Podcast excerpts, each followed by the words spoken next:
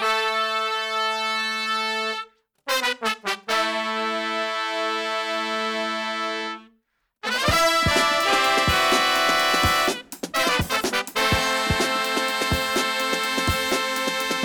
¿Qué tal gente? ¿Cómo están? Les doy la bienvenida a este podcast de La Butaca Clandestina. Yo soy Fabio y en esta oportunidad vamos a tener un podcast muy especial porque voy a estar reseñando Once Upon a Time in Hollywood o Érase una vez en Hollywood. Novena película de Quentin Tarantino, segunda que vamos a reseñar en este podcast. Tienen ahí el podcast de Reservation Dogs que es el número 100, justamente fue el especial número 100 de este canal, lo pueden ver ahí, se los voy a dejar enlazado a este podcast. Y bueno, estaba esperando quizás llegar a un número especial, un número, sí, un número vistoso, digamos, ¿no? Como para tener la excusa de hablar de esta película, que tiene una historia que está muy, muy emparejada con lo que es el podcast que la voy a comentar en, breve. Pero el punto es que primero estaba eh, viendo de hacer un número interesante, ¿no? El 123 pareció un número interesante porque es 1, 2, 3, ¿no? Como el, inicio. Y justamente esta película es para mí el, inicio de este podcast, ¿no? Porque si bien la idea de crear un canal para reseñar películas, series y todas estas cosas que a mí me apasionan, venía ya desde hace un tiempo, Em, desde los días de universidad en realidad, conversando con, con amigos. Em, son amigos que, con los que he colaborado en este podcast y que han estado justamente en el primer episodio y, en varios más. Les mando un saludo ahí. La idea de, de hacer un, un, espacio donde se puedan hablar de películas ya estaba, estaba ya ahí durante mucho tiempo dándome vueltas. Pero ¿cuál fue el detonante de que em, decida, bueno, voy a abrir un canal porque sí, porque lo necesito casi como terapia. Sucedió cuando salí de ver esta película en el cine. Fui a ver esta película al cine solo porque los amigos a los que les pregunté en aquel entonces no querían verla, algunos. y otros directamente ya la habían visto. Entonces dije, ya está, entre no ir e ir solo, obviamente tengo que ir. Nada, yo recuerdo que estaba muy emocionado para ese punto, ya, había, ya me había visto todo lo que había hecho Tarantino, sus anteriores ocho películas. Me sorprendió porque mm, eh, The Hateful Eight sí me había gustado, pero quizás no al nivel de, de, otras películas anteriores que fue sacando, como, como Django, por ejemplo. Django es de mis favoritas, top de, de Tarantino. Y esta, eh, si venía hypeado por, por el elenco, sobre todo. O sea, tienes ahí Brad Pitt, Margot Robbie, Leonardo DiCaprio, Al Pacino, o sea, veías todos en el tráiler y era imposible no sentir como esa emoción, ese hype. Y de entrada, ni bien empezó, yo ya sabía que era ese tipo de películas que tienes que ver más de una vez. Eh, y debe ser la película del director que he visto más veces, lo cual me, me llega a sorprender porque Casi todas sus películas las he visto más de una vez, incluso las que no, no me encantan del todo, como, como Jackie Brown, digamos. Que Jackie Brown igual es muy importante en cómo inicia este podcast. Eh, y bueno, yo salí de, del cine completamente contento, feliz, con, con la idea de que habían varios detalles ahí, varios guiños, varias cosas que charlar. Y claro, como salí solo ahí, era como, carajo, ¿con quién hablo de esto? Es como cuando necesitas contar algo demasiado increíble, ¿no? A tus amigos, cuando necesitas hablar de algo que, que te, ha, que te ha hecho muy feliz, que te ha cambiado la vida con alguien. Y yo dije, carajo, o sea, eh, buscar reseñas en, internet, muchas eh, hablaban de las cosas que, que había disfrutado de la película y mm, bueno, lo que tenían en común las reseñas de aquel entonces era una, una, frase que solo va a sonar ahora acá y no va a volver a sonar el resto del podcast, así que eh, ustedes entenderán por qué después.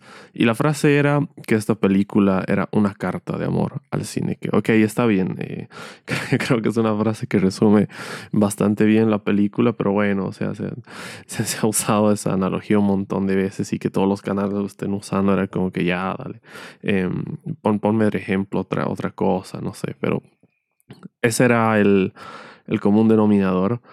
Y aparte de eso, eh, si bien sí variaban las reseñas y eso era lo que me gustaba, algunas decían cosas que había notado, otras que no. Lo que sí había mm, escuchado, al menos en los canales que seguía en aquel momento, porque seguramente había otros canales que estaban hablando de esto, pero yo no los visité. Pero yo no escuchaba por ningún lado em, la referencia a Jackie Brown. Si ustedes son fanáticos de Tarantino, sabrán que Tarantino deja eh, deja pistas, deja mm, guiños dentro de sus películas para establecer como un universo, ¿no? Están como interconectadas las películas, o sea, no entre todas al mismo tiempo, pero sí em, puedes encontrar pistas de ciertas películas, de ciertos personajes eh, o familiares de esos personajes. Entonces yo ya con eso presente fui al cine esperando em, buscar esas referencias y estaba tan deslumbrado por el film que no estaba prestando mucha atención a eso, ¿no? Eh, lo primero que saltó sí fueron los, los cigarrillos, ¿no? Estos cigarrillos Apple,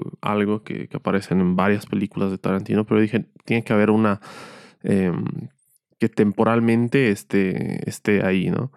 Y casi al final de la película, em, cuando vuelven de, de Italia, los personajes de DiCaprio y de Brad Pitt, eh, aterrizan en el aeropuerto de Jackie Brown, ¿no? Esa pared con los escombros de colores, para mí es inconfundible. dije, wow, ahí está la conexión, ¿no?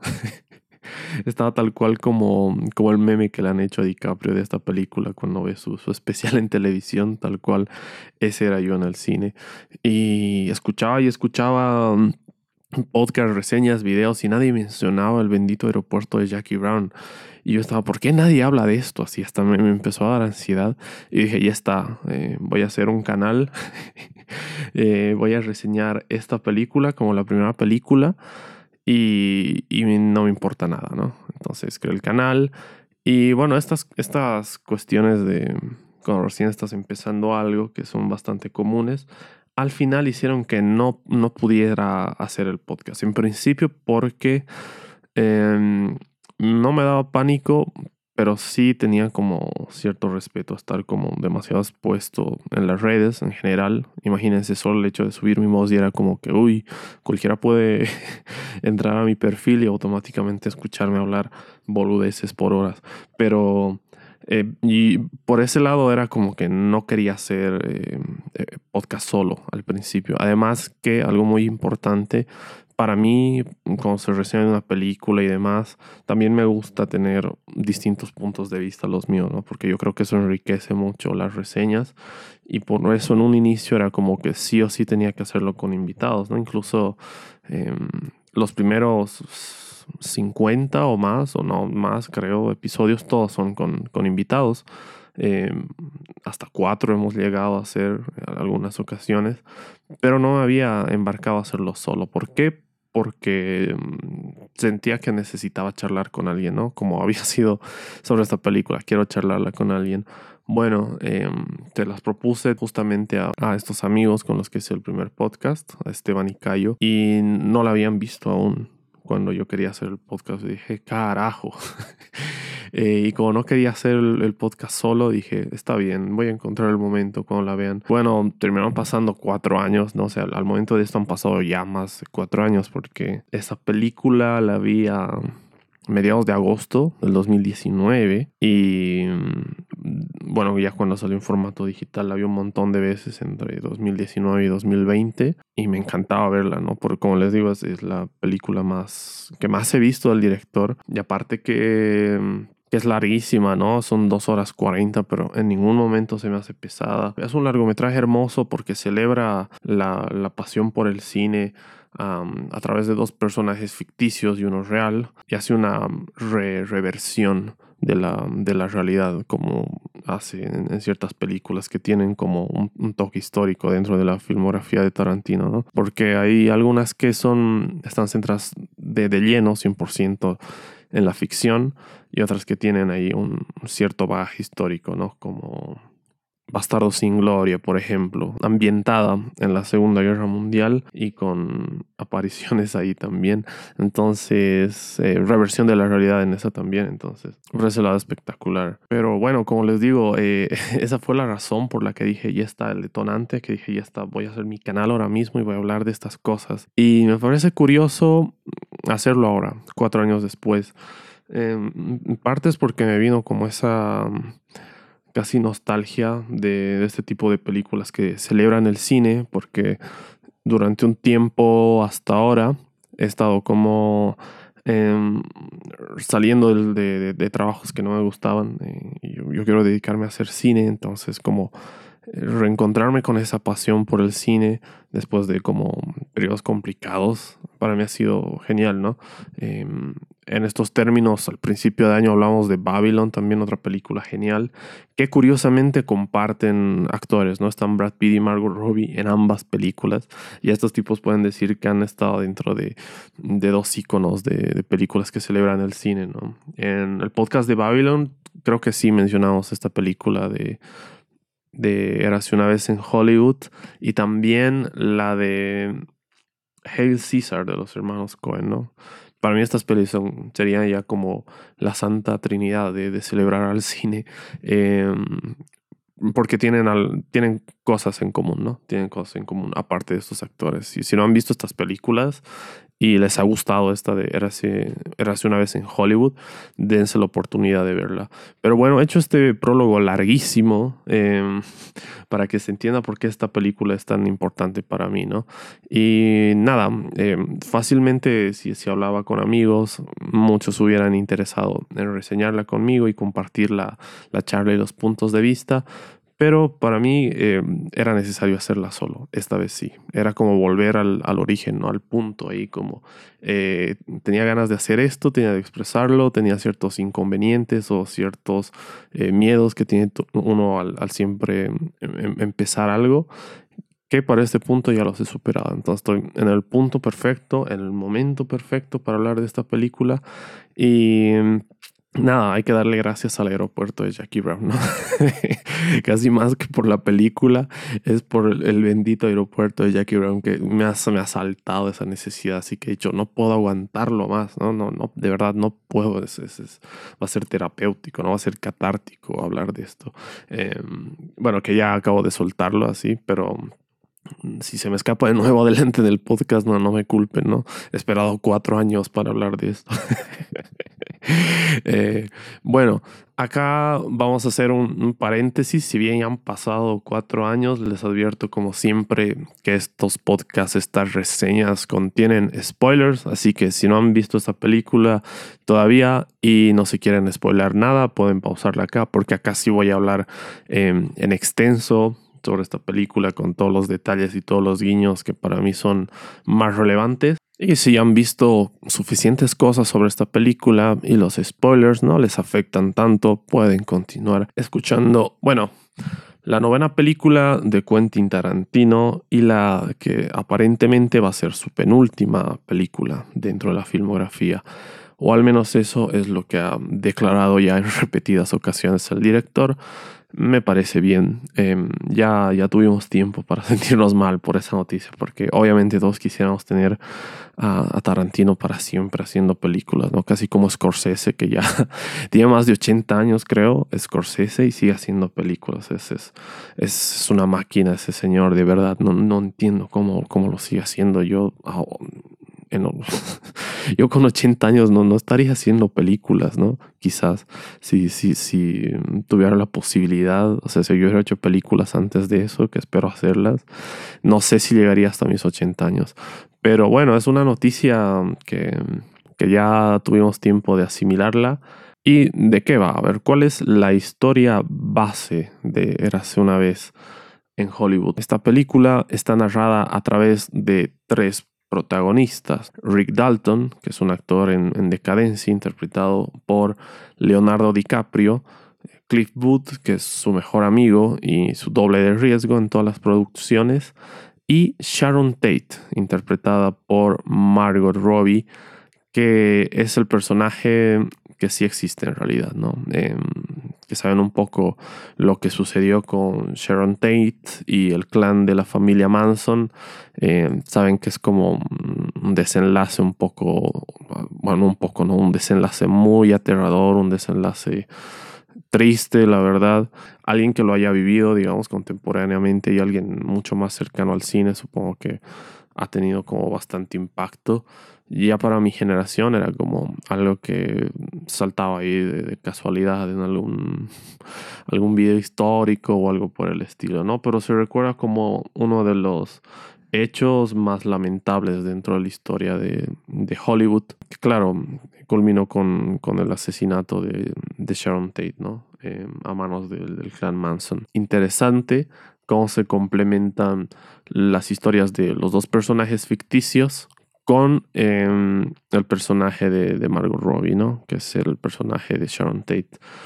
Em, yo no sé qué tan fiel es el acercamiento a Sharon Tate porque he visto muy poco material documental, si se quiere, de Sharon Tate como para saber em, de ese lado la, personalidad o, la actitud pero físicamente, o sea, tú ves imágenes de, de Sharon Tate en la misma película ahí dentro del cine y es idéntica a Margot Robbie, ¿no? Como la han caracterizado es, es, idéntica.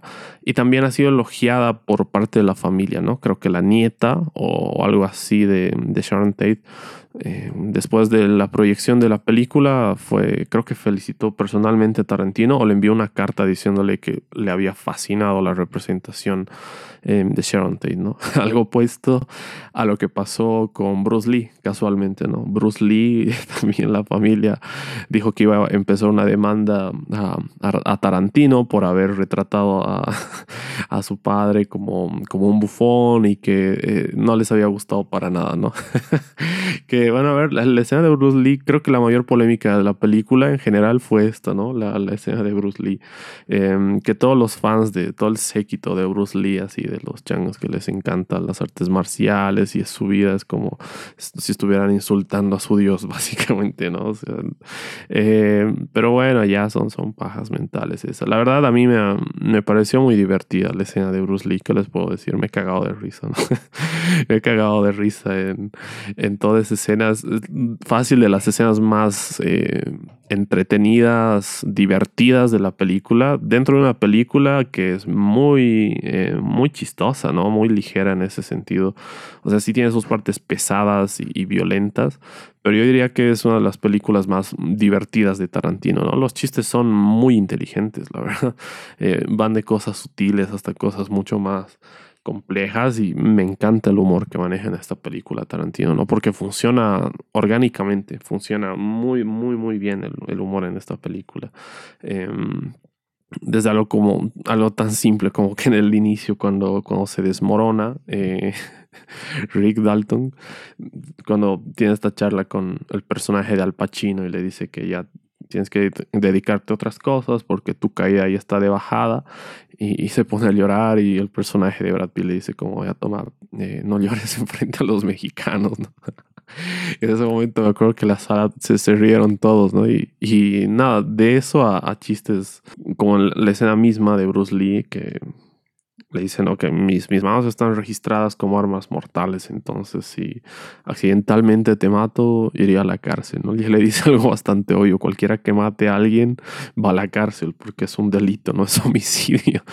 Y nada, no, es de verdad, el humor está muy bueno. Bueno, y aquí la, la polémica, me da igual, la verdad, esta es una escena divertida, que igual no creo que Bruce Lee esté retratado como un completo patán, ¿no? O sea, en la interacción que tiene con el personaje de Brad Pitt, como si se explora ese lado más eh, absurdo, digamos, o que sí realmente era un tipo insoportable, pero tiene su especie de redención, porque cuando Sharon Tate eh, ingresa al cine al ver su película, tiene como flashbacks de Bruce Lee enseñándole karate, ¿no? En una secuencia de artes marciales.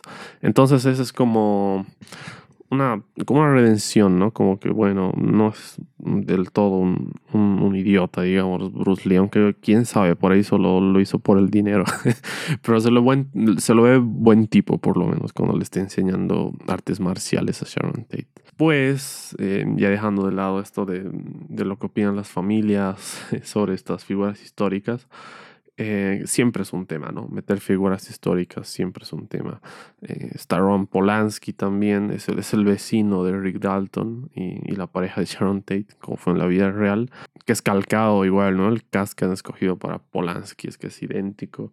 Em, hay una película de, Polanski protagonizada por el mismo Polanski, eh, que es el Le Locatier, creo. Creo que lo, la tradujeron como El Inquilino algo. No me acuerdo bien, eh, pero eh, vi esa película. Es la única película em, de Polanski en la que he visto que él actúe. Y no hace nada mal, pero bueno, hablo de esta película porque físicamente cómo se ve Polanski en aquel entonces, que es más o menos la, la época en la que transcurre esta película y, y cómo se ve el actor, la verdad me ha, me ha fascinado, ¿no? Y a ver, antes de esta película, cuando salieron los trailers y se hablaba de, de que iba a estar ahí presente el, clan Manson, eh, muchos llegaron a pensar que iba a ser el centro de la historia, ¿no? Que conociendo a Tarantino, íbamos a ver, digamos, a la, familia Manson masacrar un montón de personas, ¿no? Em, o que la película iba, iba a tener como el, foco centrado en, el mismo Charles Manson, em, lo cual me parece que ha sido una decisión muy sabia de Tarantino el no enfocarlo de esa manera. En lugar de eso, nos enfocamos en dos personajes ficticios que eh, llegan a, encontrarse con este lado de la historia eh, de una manera muy, muy, muy increíble, ¿no? muy sencilla, divertida y también que me funciona a la perfección. Eh, ¿Por qué digo que es un acierto de parte de Tarantino no haber hecho foco en la familia Manson? Porque quizás se hubiera llegado a glorificar a la figura de Manson si se hacía eso, ¿no? Si se le das protagonismo, puedes llegarlo a, glorificar por más que esté haciendo algo eh, ilegal, ¿no? por más que esté cometiendo crímenes, que como todos sabemos en la vida real este tipo es realmente uno de los asesinos más despiadados y ni siquiera se, se ensuciaba las manos muchas veces, ¿no? Era un tipo extremadamente manipulador que movía una cantidad de gente increíble y, la manipulaba de una manera tal que no tenía que hacer nada básicamente, no solo hablarles y ya ellos hacían todo por él. Eh, realmente era una secta, ¿no? Era una secta que, lo tenía como una deidad y era gente peligrosísima. Y lo que me fascina de Tarantino hablando de esto es que lo retrata eh, con, un estilo terrorífico, ¿no? Desde la primera vez que aparecen y que están como cantando una canción que básicamente habla de, ellos, ¿no? De cómo funciona su comunidad o su ideología, que es casi como Em, cuando ponen en, las películas de terror a, niños cantando con voz aguda, me, me, da ese feeling, ¿no? Porque están cantando y claro, no, no tienen música, están cantando a capela y de fondo está sonando como, como un tono así sombrío, ¿no? Y, están caminando en una fila. Desde ya, desde cómo se introduce ahí, yo estaba súper, súper feliz de cómo se hacía esto, ¿no? Dándoles estética de, de thriller, de amenaza cada vez que aparecían. Y mm, bueno, eso se mantiene después a lo largo de la película. En, escenas como la del, la del rancho. La del rancho es una escena fascinante, ¿no? Porque cuando van a esta escena del rancho, em, es, es, sacada de una peli de terror o de un thriller, ¿no? Tienes esa tensión de que no sabes realmente si se han matado al dueño del rancho, a este anciano que se quedó eh, ciego y que conocía a a Cliff Booth, al personaje de Pete, desde que llega y están como poniendo excusas para que no entre, eh, cómo se, se, se, apilan afuera las, las, personas y lo están viendo, eh, cómo llaman después sus refuerzos. Es una escena cargadísima de tensión, ¿no? sabes cuándo se va a ir todo al carajo. Tú piensas que va a ser ni bien entre Brad Pitt al lugar, bueno, Cliff al lugar. Y no, es que sigue, sigue, sigue así, volviéndose más, más latente la tensión. Eh, igual que en esa parte hay optado por no usar eh, música como tal, pero sí el televisor de fondo, así un sonido que creo que sí están como viendo una película o una serie en el televisor y tiene su música, ¿no? Pero suena ese televisor viejo así con, con ese sonido más rasposo y a todo volumen, eh, hace que la escena sea muy, muy, muy, muy tensa, ¿no? Y eso me encanta, cómo construye Tarantino el thriller dentro de esa escena es espectacular. Me acuerdo que cuando la vi en el cine yo estaba como sin aliento, así como, uh, ¿qué va a pasar? ¿Qué va a pasar? ¿Qué va a pasar? Cuando se ve toda la mierda, ¿no? Em, ni siquiera cuando abandonan la casa tienes esa sensación de tranquilidad, porque efectivamente ya sabes que, que, no le han hecho nada, que está bien y que el anciano estaba, bueno, básicamente caliente y solitario. y por eso ha accedido voluntariamente a, a, tener a toda la comuna ahí de, de la gente de Manson en su rancho. Pero sale Cliff de, de la cabaña del cuarto y la tensión continúa porque ves cómo lo están observando, lo van siguiendo, digamos, la misma chica que lo lleva es como se hace aquel que esté ofendida, lo insulta como para ponerse al lado de su gente y ahí parece que todo va a acabar, ¿no? En, amenazas y nada más, pero le pinchan el auto, lo, lo hace mierda al, tipo que, que le pinche el auto, le hace cambiar la refacción y continúa la tensión porque van a llamar, ¿no? Al el del caballo, el, Tex, van a llamar al Tex, que me, he percatado que tenía cierto parecido con Adam Driver mientras veía la película. Y, se parece este tipo a Adam Driver, ¿no? Pero bueno, eh, hasta que lo llaman y, todo eso, eh, la tensión no se va, ¿no? Hasta que ves el auto de Cliff irse y dejar como esa nube de polvo ahí en el rancho, hasta ese momento no puedes respirar y es como que, wow, es una secuencia eh, de ser media hora o algo así, o 20 y algo minutos en los que transcurre todo esto que les cuento, y es espectacular, ¿no? La verdad es una, una masterclass de cómo construir tensión sin los recursos eh, clásicos u ordinarios, pónganle, ¿no? De los jump screens, que aparezca un objeto o una persona de golpe, entonces, o, una música estridente que ya te avise un poco hacia dónde va a ir la cosa. Nada, a partir de elementos del entorno y de una decisión muy inteligente y de, buenas interpretaciones también, es como que te, te construyó una escena así para estar con los pelos de punta, ¿no? y al borde del asiento increíble, sencillamente increíble. Y bueno, por el lado de Rick Dalton tenemos un arco eh, quizás el que más se ha trabajado, ¿no? O sea, si bien, como decía al inicio, se comparte bastante el protagonismo entre estos tres personajes, creo que el foco está muy puesto en, en Rick Dalton, en el personaje de DiCaprio, que para mí fácilmente es de los mejores personajes de su carrera, ¿no? Porque es inteligente Tarantino agarrando estos actores en, en la edad que los agarra, ¿no? Tanto Brad Pitt como DiCaprio. Porque si bien no es como un factor identificable de que estos actores estén atravesando como un momento de decadencia, al menos actualmente, bueno, DiCaprio sí ha sido como bastante constante, ¿no? Nunca le ha faltado trabajo, digamos, a DiCaprio. Brad Pitt tampoco, pero Brad Pitt tuvo su época en la que se lo encasilló como el héroe de acción, ¿no? O como el galán, digamos, la cara bonita. Y actualmente no se le daba el lugar que se merecía, a pesar de que ya había hecho tremendas películas ah, en los noventas, como Fight Club o 12 Monos. Pero no, no tenía ese lugar de, privilegio de, eh, de, actor así como de renombre, ¿no? Cuando se habla así de de los dramas. Y mm, me parece peculiar que justo después de haber arrastrado como ciertos papeles en esas películas de acción, eh, Tarantino lo llamó para Bastardo sin Gloria y ahí mucha gente se dio cuenta como que, mira, Brad Pitt también te puede hacer cosas, ¿no? Te puede hacer cosas complejas. Y que los vuelvo a llamar en este punto cuando los, los actores, digamos, que comparten la edad de los protagonistas, es, un acierto, ¿no? Es un acierto.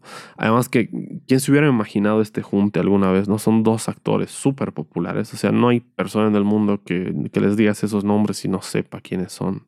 Es imposible, ¿no? O sea, son así gigantescos.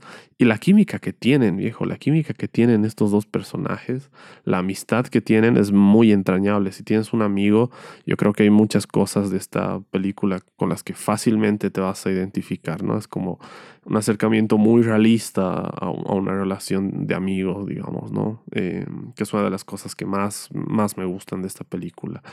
Pero bueno, regresando a, a Rick específicamente, me encanta cómo está trabajada esta decadencia, ¿no? Como es un, es un drama queen el, el Rick, ¿no?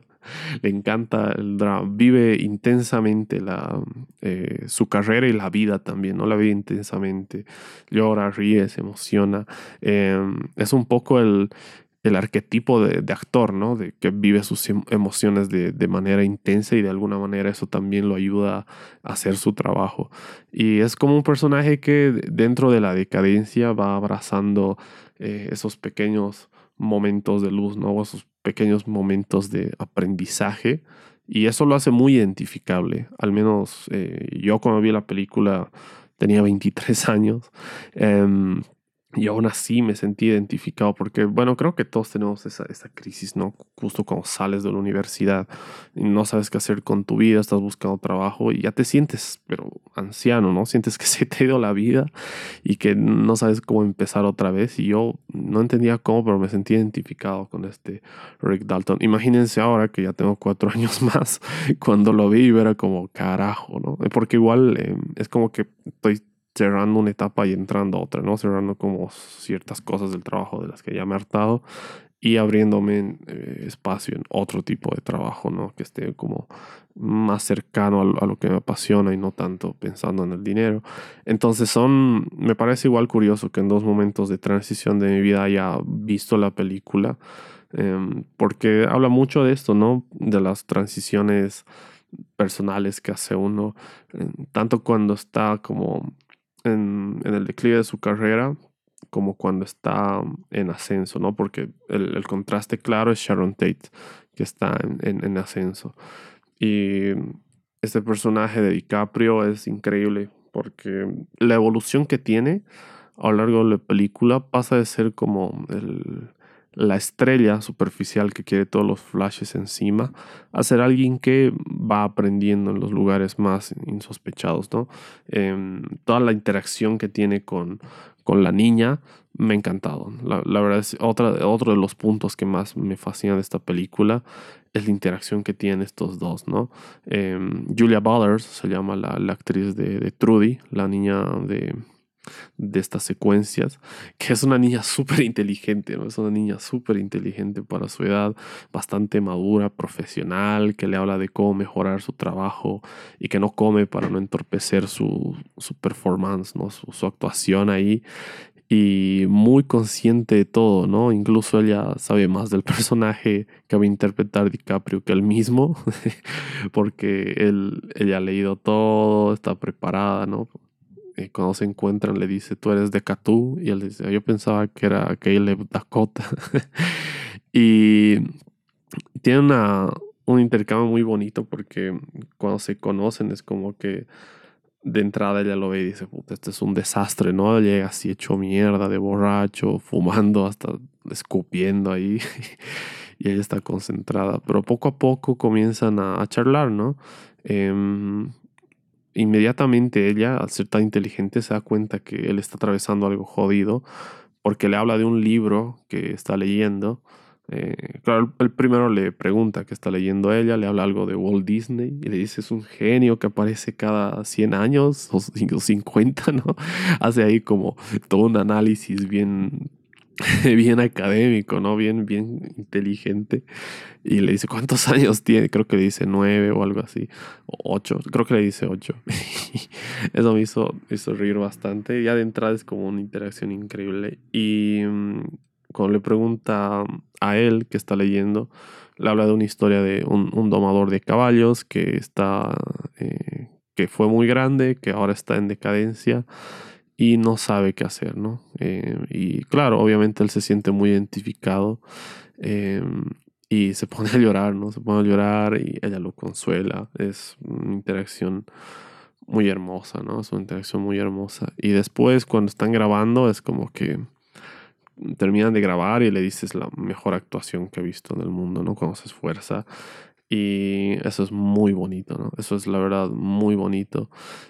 Eh, cuando le habla de esto, de, del personaje decadente, eh, ¿qué le dice la niña? Le dice como algo de, em, no te preocupes, que seguro la historia va a resultar bien, ¿no? Eh, y él le dice, él dice como, espero no, no tener que, que leer una historia tan triste como esa. él le dice, en 15 años lo estarás viviendo, ¿no? ¿Y sabe por qué me hizo reír tanto eso? porque sumando la, la, edad que tiene la niña, más los años que él, que le dice, que, que dice en tantos años lo estarás viviendo, era 23, ¿no? Y era 23, porque yo hice la suma mientras estaba viendo la película. Y era 23 y estaría en risa, ¿no? Porque me estaba, como les digo, yo estaba muy identificado con ese personaje de Rick Dalton, así me sentía decadente, me sentía que ya se me pasó el tren, así. Y nada, he reído mucho con eso. Me, me explotaron las carcajadas cuando dijo eso. Y la interacción que tienen estos dos es es hermosa, ¿no? Es magistral igual como está dirigida, como realmente a partir de esto es como que llegas a tener un vínculo con, con Rick Dalton, yo creo.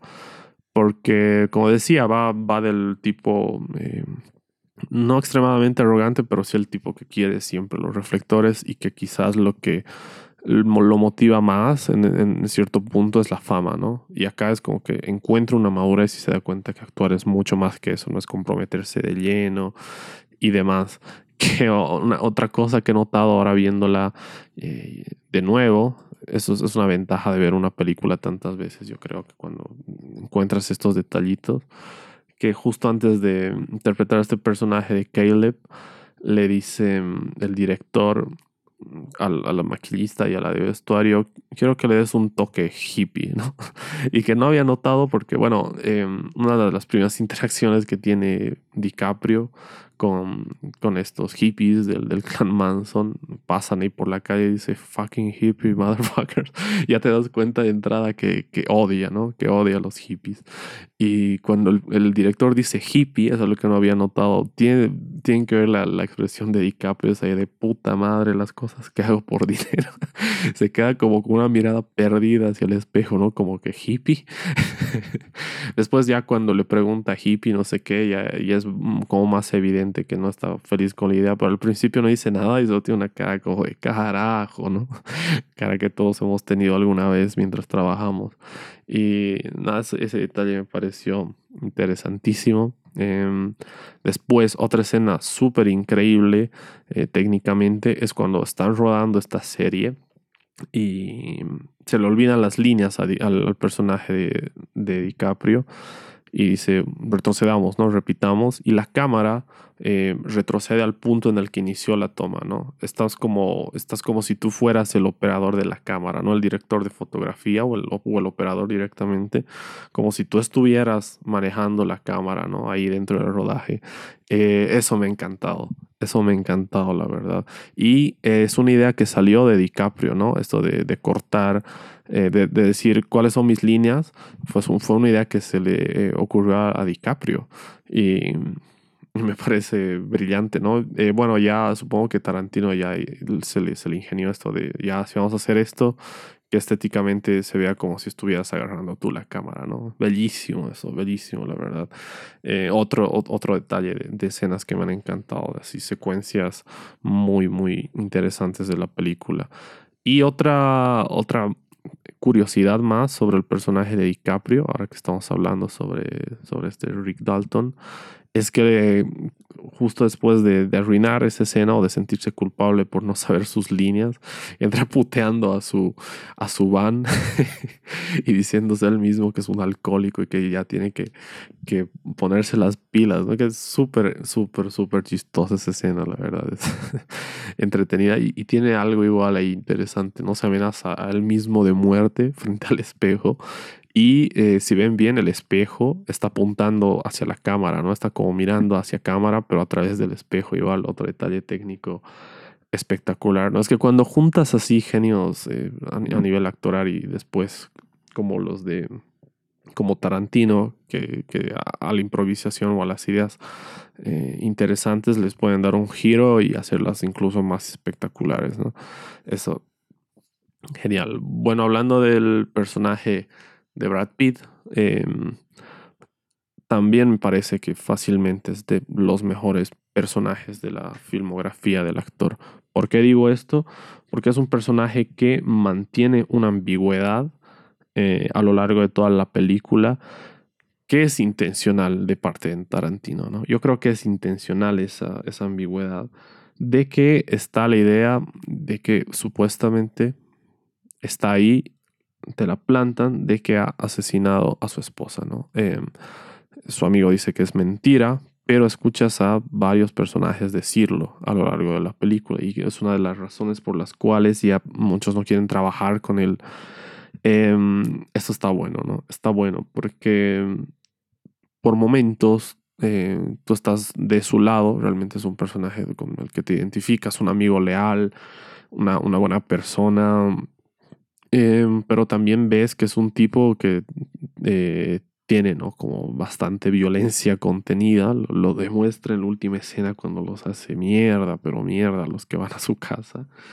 Y eso me gusta porque te da pistas ahí, eh, Tarantino, para que tú como que indagues, ¿será que sí realmente ha asesinado a su esposa o no? Y es jodido porque en el momento en el que tú te pongas de cualquiera de los dos lados, la asesinado o no, es como que cambia por completo tu perspectiva sobre el personaje, ¿no?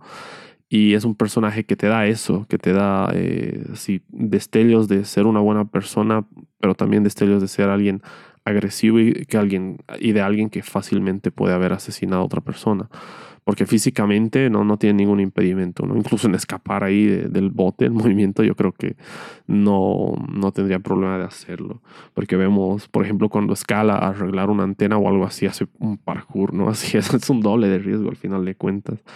Entonces, esa, esa dualidad del personaje me encanta, porque como les digo, de momento te pones de un lado, de momento te pones del otro. Em, quizás sí le han preguntado a Tarantino eh, sobre esto y quizás sí tengo una respuesta.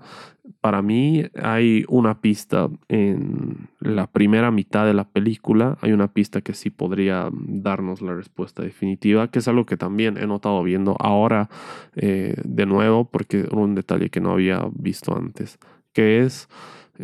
Hay una escena en la que este personaje de Brad Pitt, em, ya no me acuerdo exactamente si termina de hablar con Rick o, es cuando está solo, porque hay varias escenas en las que él está solo, pero hay como un corte de, de, un plano muy cercano suyo a un auto en movimiento con una transmisión de radio que la primera palabra que dice es murder, ¿no? Asesino, digamos, o murdering o asesinato, algo así dice pero corta así, directo de, un close-up a Brad Pitt, a esa escena con Murder.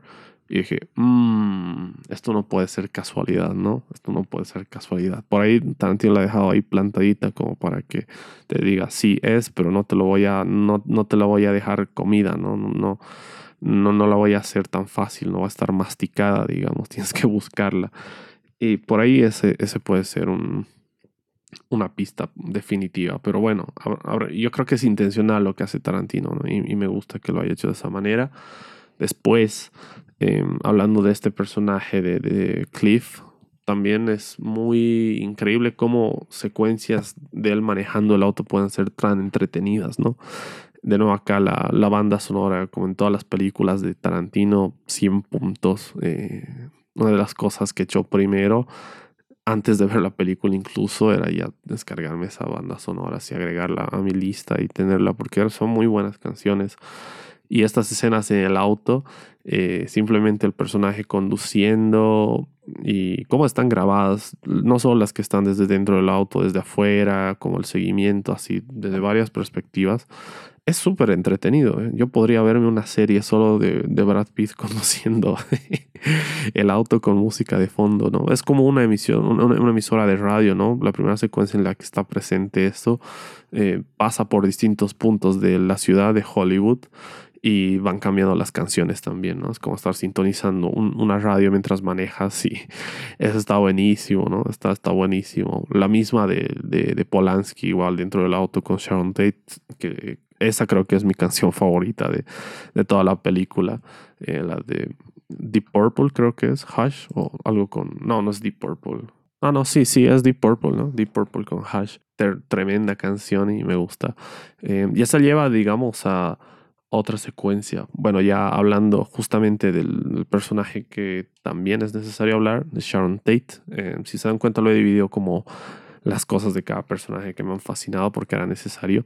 Em, a ver, otra de esas secuencias que para mí son súper, súper increíbles técnicamente, que me han encantado, es la llegada a la mansión Playboy, ¿no? Que hay como un plano secuencia ahí siguiendo a Sharon Tate de, una toma aérea increíble, ¿no? Cómo está coreografiada y cómo bailan las personas. Una, una secuencia muy, muy, muy buena. Em, acá Tarantino ha usado bastantes grúas o bastantes tomas de arriba, ¿no? También se me ocurren las tomas desde arriba de, la casa cuando Brad Pitt en el techo o mismo cuando al final se juntan los, eh, los actores y ves como la, casa desde arriba y todos los personajes, ¿no? Está, está bueno, eso es algo que me estoy dando cuenta ahora mientras grabo. Em, después, la escena de Sharon Tate ingresando al cine, ¿no? diciéndoles a los, a los dueños, a la gente de la boletería, soy yo, yendo a ver su película, pero no en plan superestrella, sino en plan espectador común, otra cosa que me ha encantado de esta película, ¿no? Porque se nota que le apasiona el cine, ¿no? De mm, estos tres personajes que son los protagonistas, yo creo que Sharon Tate es la que se apasiona por el cine de una manera más auténtica, ¿no? De una manera más auténtica que, que Cliff o que Rick, porque em, se nota, ¿no? Se nota que vive, vive para eso. Em, y, está muy como eh, contenta con, con, con, lo que tiene, ¿no? Es una persona realmente, o sea, que, que no tiene como este aire de superestrella, ¿no? Esos desplazos, digamos. Hasta lleva una, una de estas chicas de, del clan Manson en su auto, se charla de lo mejor, se despide re bien y va a ver la película y se da cuenta que a la gente le gusta y, tiene una expresión ahí la actriz que es increíble, ¿no? De, felicidad absoluta. Em, nada, es realmente yo creo que sí es fácil, ¿no? Que un familiar te, te apruebe, te elogie esta versión porque se muestra así como un, un personaje muy fácil de querer, la verdad, ¿no? Es un personaje muy fácil de querer. Y cualquier película, digo, cualquier persona que disfrute las películas, que disfrute la experiencia de ver una película, em, yo creo que se siente muy cercano, ¿no? Cuando ya ingresa al cine y está ahí viviendo la experiencia y realmente es, esa pasión por las películas, ¿no? También algo curioso, hablando de esto del, del clan Manson, y que decía que era un acierto no centrarse en, en, en el personaje de Manson, porque aparece solo una vez, ¿no? Aparece solo una vez como para preguntar quiénes están en la casa de Polanski. Y nada más, es como una aparición fugaz y se va, ¿no? Es una aparición fugaz y se va, lo que me parece bien, ¿no? Lo que decía, para no glorificar esta figura de, un asesino y, y, no darle el protagonismo. Pero ¿cuál es la curiosidad acá? Que el actor que interpreta a Charles Manson, en esta película también le da vida en la serie Mindhunter, ¿no? Esto lo tengo muy presente porque salieron el mismo año, si no estoy mal. Damon Harriman es el nombre de este actor, ¿no? Em, nada, o sea, físicamente está clavado, pero si han visto Mindhunter, eh, eh, muchos decían que, que, este tipo sea el nuevo Joker, ¿no? y no les, razón no les falta, la verdad. O sea, es un tipo totalmente sacado de la cabeza, ¿no? O sea, Manson sí en la vida real, pero como está interpretado en la serie de Mindhunter, buenísimo también, ¿no? Mindhunter que descanse en paz, me cago en Netflix, la verdad. Porque no entiendo cómo, cómo han cancelado una serie tan increíble, ¿no? Es una obra maestra es Mindhunter. Si no la han visto y, les gusta este, este mundillo de los asesinos seriales y ese tipo de historias, tendrían que verla, ¿no? Que aparte hay muchos asesinos de la vida real que han, que han llevado esa serie. Y, aparte es Fincher, ¿no? Imagínense, o sea, es como ahí un involuntariamente ha sido como un medio multiverso no no multiverso universo compartido que han hecho Fincher y Tarantino porque el mismo año además el mismo año es como que ya si no, no lo viste en, en, la peli de Tarantino es un cameo pero aquí yo te doy el, el especial no eh, imagínense que hagan eso no imagínense que, que Fincher y Tarantino se junten para hacer algo nada ya se explota el mundo yo creo pero nada, esa, me parece una curiosidad interesante. Em, yo ya he perdido la fe. No, bueno, nada, ni siquiera que se haya perdido la fe. Yo ya, ya se ha anunciado, ¿no? Ya se ha anunciado que no va, no va a regresar Mindhunter. Eh, por complicaciones de presupuesto, era una excusa. Y después ya dijeron que era porque Fincher no tenía tiempo, ¿no? Pero el mismo Netflix lo está manteniendo ocupado, Fincher, entonces no sé qué esperan. En fin, mismo actor y, y la verdad es que es una curiosidad que no, no podía dejar de lado. Em, ¿Qué más tenemos? Bueno, el, final, con todo esto llegamos al final, ¿no? Em, ¿Qué pasa en el final? Después de haber eh, estado en, en, Italia, los dos amigos, em, Rick finalmente se da cuenta que quiere entablar, no quiere tener una vida, quiere entablar una relación con, con, su esposa, quiere formar un hogar y se da cuenta que los números ya no le dan, ¿no? Sigue generando dinero, pero ya no al nivel que generaba antes.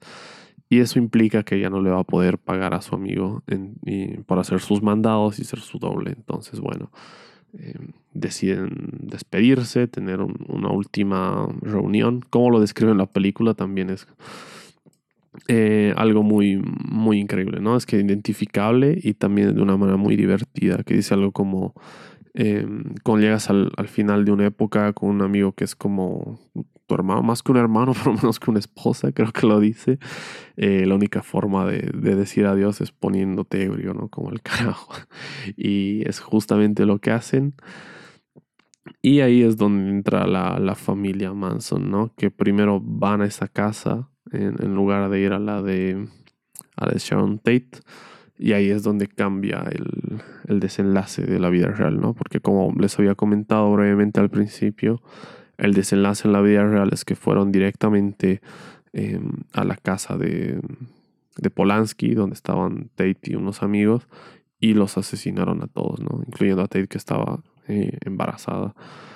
Y bueno, acá qué pasa, que ni bien ve el auto, ya ebrio hasta el carajo, Rick Dalton ve un, ve un auto de hippies adentro y sale ahí, ¿no?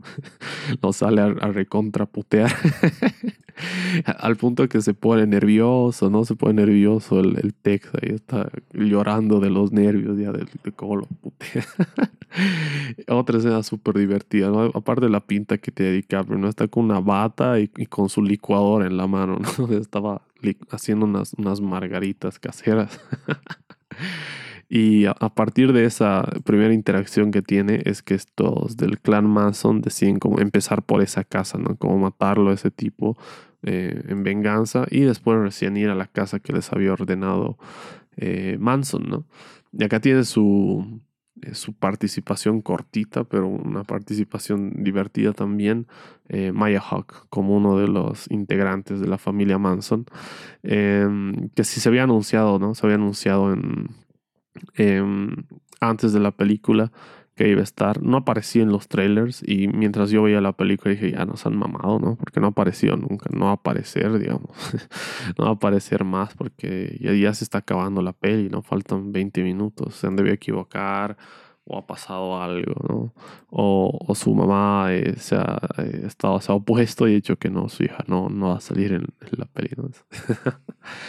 eh, pero bueno, no, aparece ahí Maya Hawk en el clan de, los Manson, se arrepiente de, querer matarlos, hace que le den la llave y se escapa, ¿no? Dice al carajo, yo no voy a hacer esto. Y se va, súper divertido, súper divertida esa escena.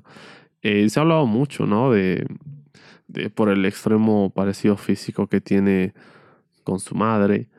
Porque bueno, para quienes no tengan eh, claro no lo sepan, es la hija de Uma Thurman y Tan Hawk, ¿no? Eh, es muy parecida. Incluso alguna vez creo que se le había propuesto, o creo que el mismo Tarantino había hablado de la posibilidad de hacer una tercera parte de Kill Bill, eh, pero con, con, este personaje de, de la hija, ¿no?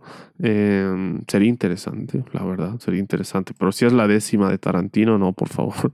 o sea, me encanta Kill Bill, pero si tenemos una más, yo realmente quisiera que se cuente otra historia. A ver qué sucede, quién sabe, ¿no? E igual la relación entre Uma Thurman y y Tarantino es un poco compleja, ¿no? Creo que se reconciliaron ya, pero hubo bastante, bastante conflicto durante Kill Bill.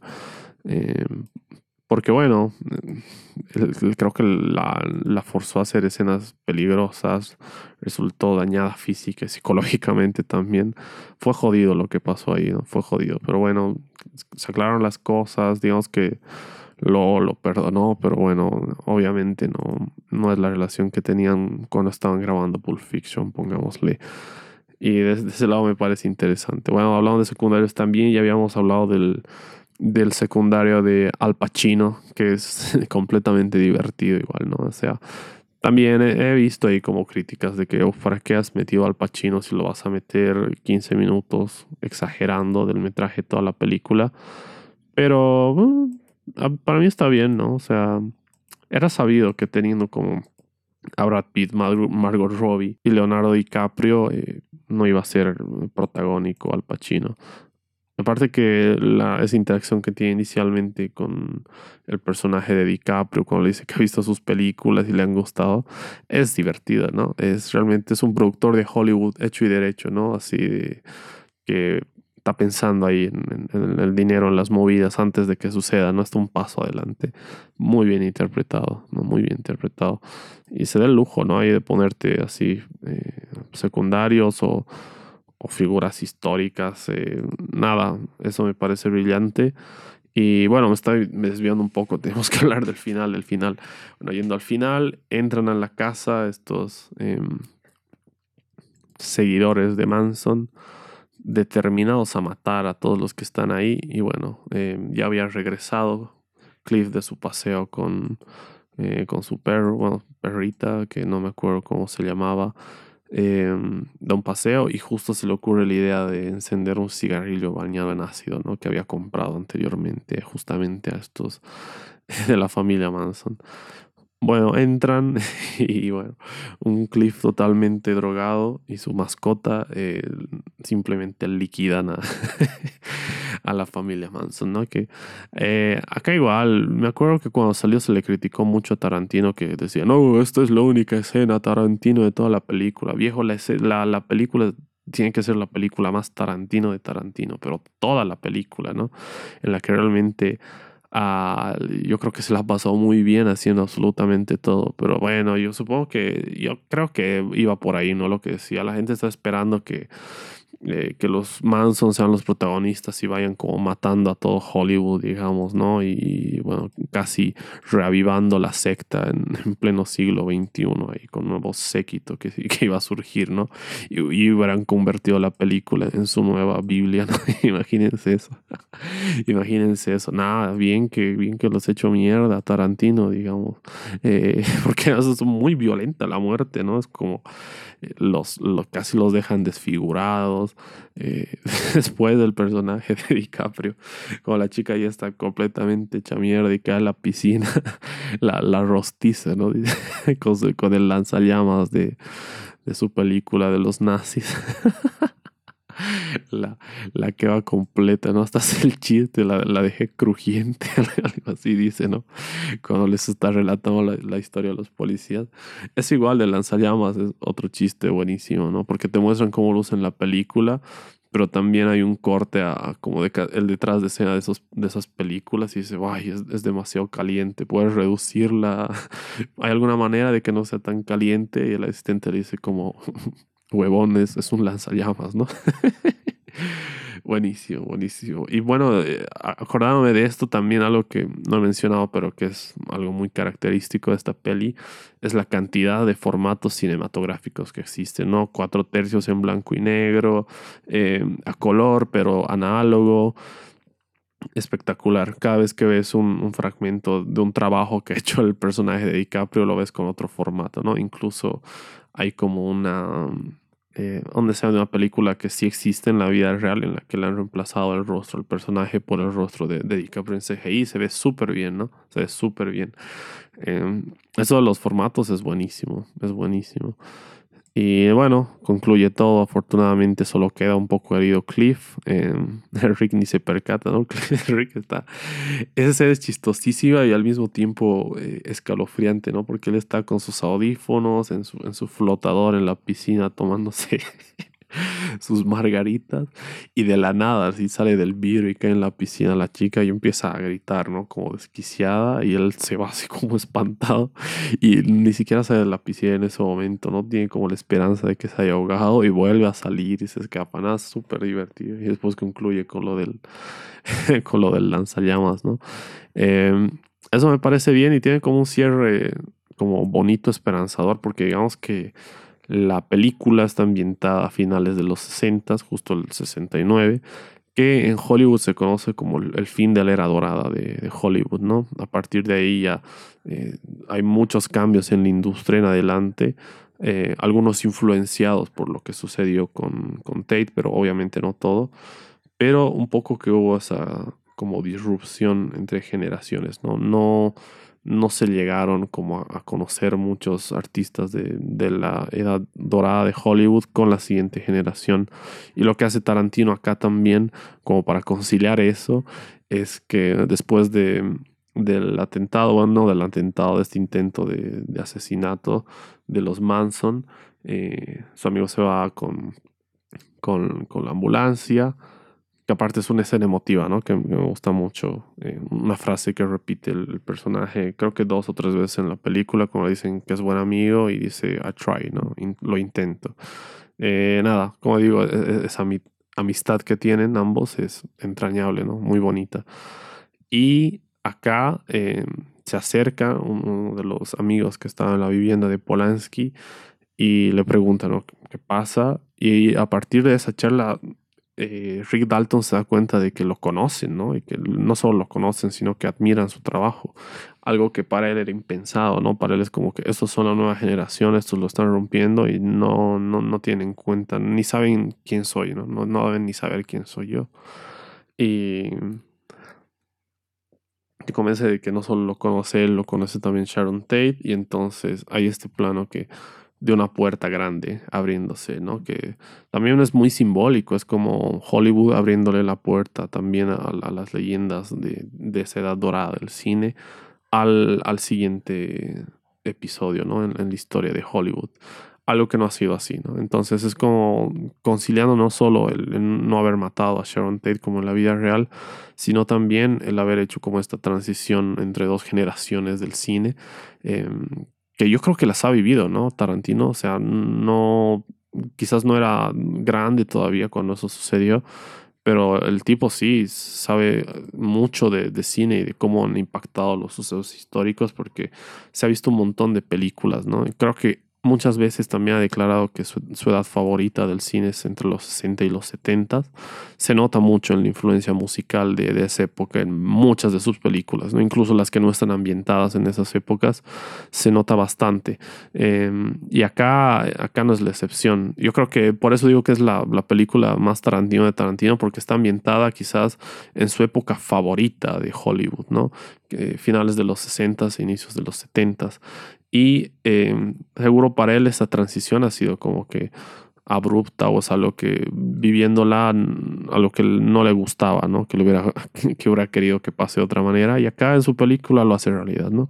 Lo hace mucho. Es un final feliz. Es una película de Tarantino con un final feliz. No todas las películas de este director tienen finales felices, de hecho. Y igual me he dado cuenta de eso, ¿no? Es una película que tiene como un final... Eh, eh, sí, complaciente y feliz porque el, protagonista le, le, va bien, ¿no? Finalmente se está abriendo paso y, continúa vigente, ¿no? Y nada, eso está buenísimo. Después de que acaba, tenemos una especie de escena post créditos de Rick Dalton haciendo un comercial, ¿no? De estos famosos cigarrillos, eh, frente a cámara, hablando todo lo mejor y una vez que corta diciendo, pues esto es una mierda, ¿no? los, ¿cómo se llaman? Creo que son Red Apple, ¿no? Son los, son los Red Apple, los cigarros. Ah, ya está, se, me, se me ocurrió de nuevo.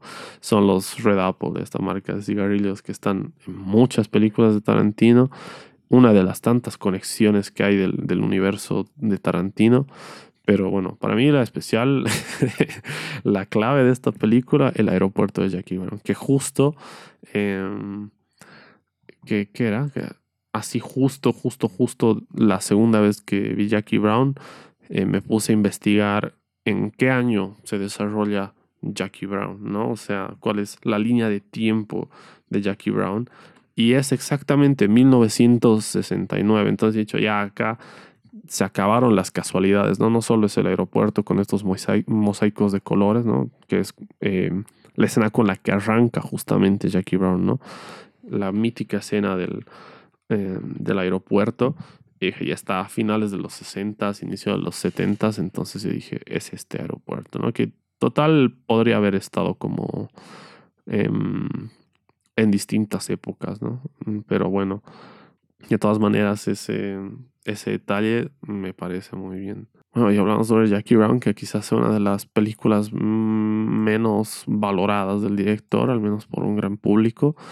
Eh, yo creo que es un gusto adquirido, ¿no? La primera vez que la vi me sentí un poquito decepcionado porque decía, uff, Robert De Niro, eh, Samuel Jackson, eh, la protagonista, que aparte de la protagonista es de, unas películas de Black, Exploitation, ¿no? Este subgénero del cine del, del Black Exploitation, esta era como una de las icónicas, ¿no? Una de las actrices icónicas de este, de este subgénero, digamos.